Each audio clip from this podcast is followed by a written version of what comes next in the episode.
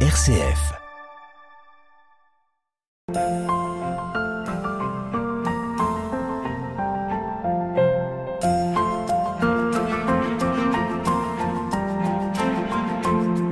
RCF, Hubert Moritz.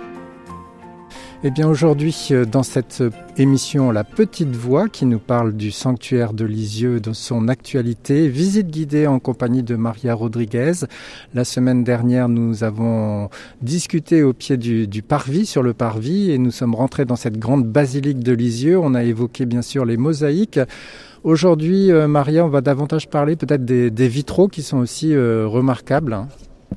Oui, tout à fait. Alors, à commencer, quand on rentre dans la basilique, celui de gauche, ou alors quand on est dos à Thérèse dans, dans l'abside, il est à, à notre droite, c'est la- le, le mosaïque, le- excusez, mais les vitraux qu'on Oui.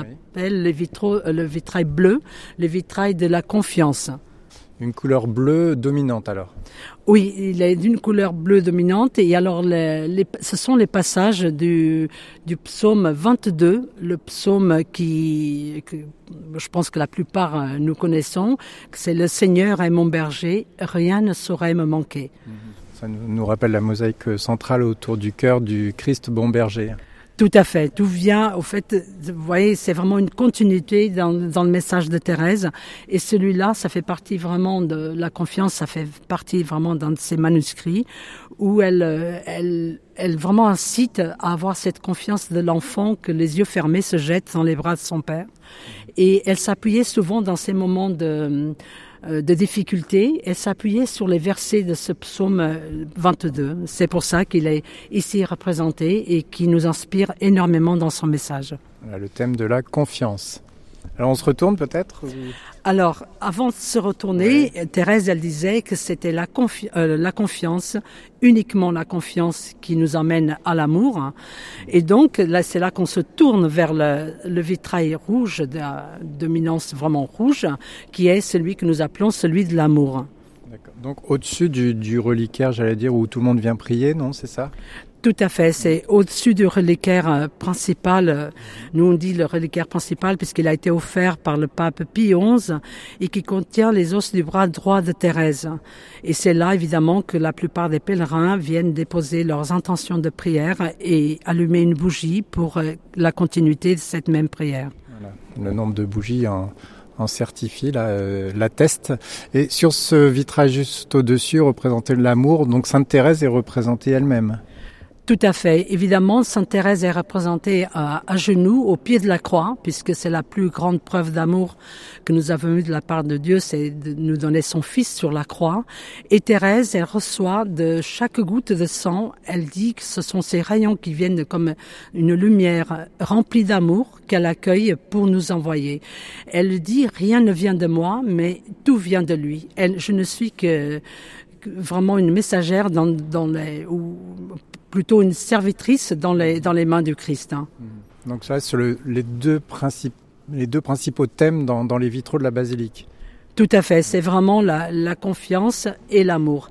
Et au-dessus, dans ce vitrail euh, rouge, euh, il y a ce- cette grande phrase de Thérèse, mais c'est surtout cette place que Thérèse, elle a souhaité, vraiment de, qu'elle a cherché longtemps et qu'un jour elle dit, évidemment, dans le cœur de l'Église, ma mère, je serai l'amour, ainsi je serai tout, qui sera certainement euh, la base de ce qu'elle fit au au Carmel, donc qui, fait partie vraiment de sa vie de chaque jour à l'intérieur du Carmel, euh, en faisant, en mettant de l'amour dans chaque euh, chose les plus simples de sa vie, comme elle disait, les choses les plus ordinaires, euh, elle les transformait en choses extraordinaires, en y mettant de l'amour, en les faisant par amour. Sa vocation donc de, de carmélite.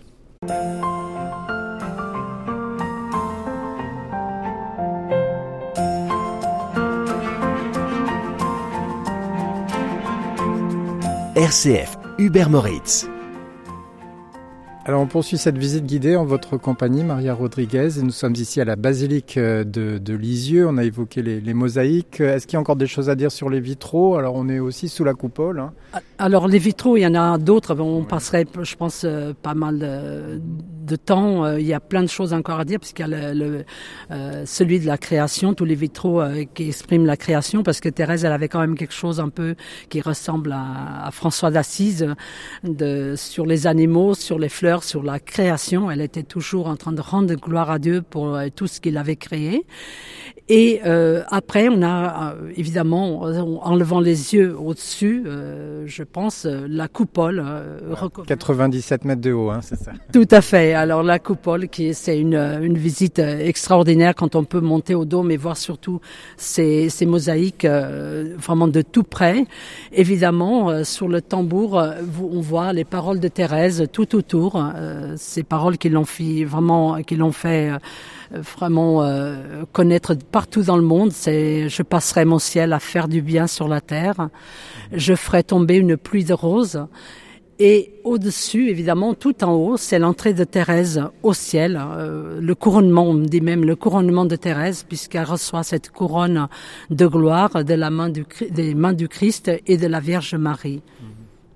Euh, par cette taille, cette taille imposante, on se croirait à Rome, hein, dans des grandes basiliques aussi, un peu. Hein. Oui, tout à fait, tout à fait. On peut avoir cette cette fierté-là, évidemment, d'avoir une belle basilique qui ressemble à certaines de Rome, hein, évidemment. Et donc là, les, les, pèlerins, les visiteurs peuvent monter au dôme, c'est ça, c'est possible? Oui, euh, si c'est avec des visites guidées, évidemment, il faut qu'ils soient toujours accompagnés, ou alors en plein été, évidemment, parce qu'il y a plein de choses. Mais avec les groupes, on aime bien, surtout avec les groupes de jeunes, parce que les mosaïques vues d'en haut, c'est vraiment différent. Et surtout, euh, au centre, euh, il y a vraiment le toutes les béatitudes de l'Évangile qui sont représentées. Et c'est vrai qu'on a du mal à les imaginer vues d'en bas, mais euh, c'est les béatitudes évidemment qui sont ces bonnes actions que, que Thérèse nous montre dans, à travers l'Évangile évidemment, puisque je l'ai dit précédemment qu'elle elle se basait énormément des Évangiles, mais ce sont les, les bonnes actions que chacun de nous peuvent pratiquer pour arriver au même chemin ou au même but que Thérèse. Alors, est-ce qu'on peut dire un petit mot quand même sur les, les chapelles, puisque on a une grande, une grande nef sans piliers, mais sur les côtés, on a différentes chapelles, c'est ça? Il y a, des thèmes particuliers? Alors, ce sont des chapelles. On, on dit qu'on fait presque un tour du monde hein, dans la basilique. C'est parce que la basilique, elle a été euh, construite grâce à des dons venus du monde entier, vraiment des, des petits dons, des fois des personnes vraiment du monde entier. Et ce sont des, ces chapelles, c'est comme, comme, des remerciements des ex-voto de, de, de, ces pays. Euh, la plupart d'entre elles sont, bon, elles représentent soit un pays ou voire deux pays, la même chapelle, et elles sont, euh, c'est souvent euh, le, saint patron de ce pays qui est représenté dans la dans, dans ces chapelles. On peut citer quelques pays, enfin quelques noms de chapelles Bien sûr, alors euh, on a évidemment celle du Brésil euh, qui est très appréciée parce que euh, les, Brésiliens, ce sont des personnes qui, je crois qu'ils sont capables d'économiser toute une vie pour venir un jour à Lisieux au, sur les pas de Sainte Thérèse. Mais on a aussi celle qui est très importante, c'est celle de la Pologne, puisque se trouve là-bas donc le, le pape Jean-Paul II et surtout une relique qui nous a été offerte par la Pologne, donc du pape Jean-Paul II. Les gens donc viennent prier autour du, du, reliquaire, mais il y a aussi donc des, bougies, des, des, lieux de prière dans ces chapelles. Hein oui, bien sûr. Il y a la chapelle de Saint-Joseph, évidemment, surtout cette année, qui est beaucoup, beaucoup euh, visitée et où les, beaucoup de personnes viennent vraiment sur le parcours de Saint-Joseph euh, lui rendre euh, gloire aussi à Saint-Joseph, évidemment. Et euh, même dans les autres, euh, il y a par exemple celle de Portugal où il y a évidemment euh, Notre-Dame de Fatima, mais qui a aussi la Vierge du Sourire qui, qui, qui accompagne un petit peu, voilà, évidemment, puisque évidemment ce n'est la Vierge Marie, et, euh, et, donc où il y a beaucoup de bougies qui sont déposées, aussi beaucoup de prières. Alors dans une autre émission précédente, vous aviez parlé de, plusieurs années de construction de, cette basilique. Euh, C'est de la pierre de la région. Enfin, on voit, on a, des mosaïques, mais on a l'impression de voir du marbre aussi, non Vous savez ou... Alors là, vraiment, je, je, ne sais pas, je suis pas assez euh, calée dans, dans ça. Voilà. en tout cas, le nombre d'années pour la construction, c'est des dizaines d'années, presque. La, le gros œuvre, c'était 10 ans. Après, ça a été 20, la total, totalité, vraiment 25 ans. 25 voilà, ans. voilà, 25 ans, en pensant qu'il y a eu vraiment l'interruption au moment de la, de la Deuxième Guerre mondiale. Voilà. Et ici, dans cette partie centrale de la basilique, vous avez dit on peut hum, accueillir euh, combien de milliers de pèlerins? 3000, c'est ça? Oui, 3000 vraiment euh, sans aucune difficulté, mais on peut vraiment aller un peu au-delà, euh, je pense. Quel est votre coup de cœur, Maria, au niveau personnel Qu'est-ce que vous préférez ici? S'il y avait une chose, une seule chose, un seul endroit à choisir, c'est quoi? Alors, je, je- alors j'aurais du mal, j'aurais du mal parce que euh, j'ai l'impression qu'il y a un fil conducteur dans, dès qu'on passe la porte de la basilique et que tout nous amène à Thérèse, tout nous amène à ce message de Thérèse.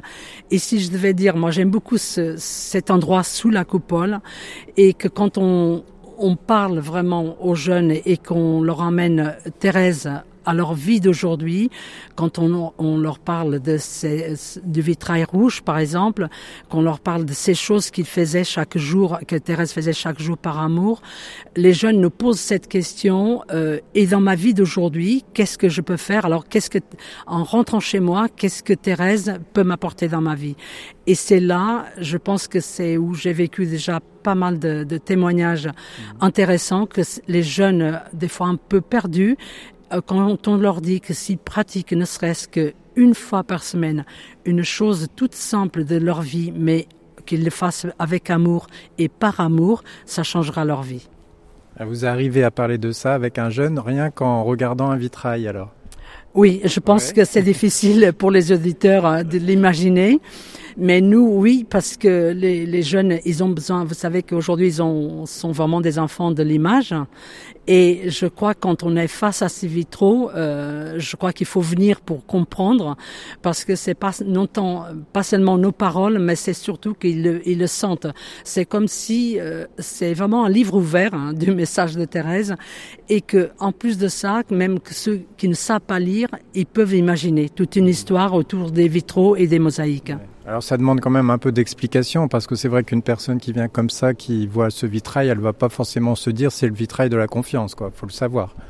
Oui, tout à fait. C'est pour ça, c'est l'avantage de, de, des- visites guidées. C'est vrai que, euh, voilà, même si pour les personnes qui ne, viennent en visite libre, je sais que j'ai eu déjà des, des, personnes que j'ai accompagnées euh, qui m'ont dit, on était venu en visite libre et on n'avait rien compris euh, vraiment de ce que ça voulait dire. Et, mais euh, sachez que par exemple tout l'été, il y a des visites euh, guidées, ce qu'on appelle le, le pèlerinage organisé, tous les jours, euh, pendant le mois de juillet et août, qui sont très suivis par des, des personnes des fois qui sont là juste pour quelques heures, et que ces visites euh, vraiment sur les pas de Thérèse sont vraiment des visites assez courtes, mais qu'on marche dans les yeux sur les pas de Thérèse et c'est intéressant. Et sinon toute l'année évidemment la visite guidée, on est euh, une équipe au service accueil, euh, on est des guides en pastoral, on n'est pas des guides touristiques, mais on est des guides en pastoral évidemment pour euh, expliquer vraiment ce message, ce très beau message de Thérèse. C'est ce que ce qu'aurait voulu Thérèse, amener les gens à Jésus finalement. Oui, c'est ce qu'on essaye. euh, Je, moi, je, C'est une grande mission.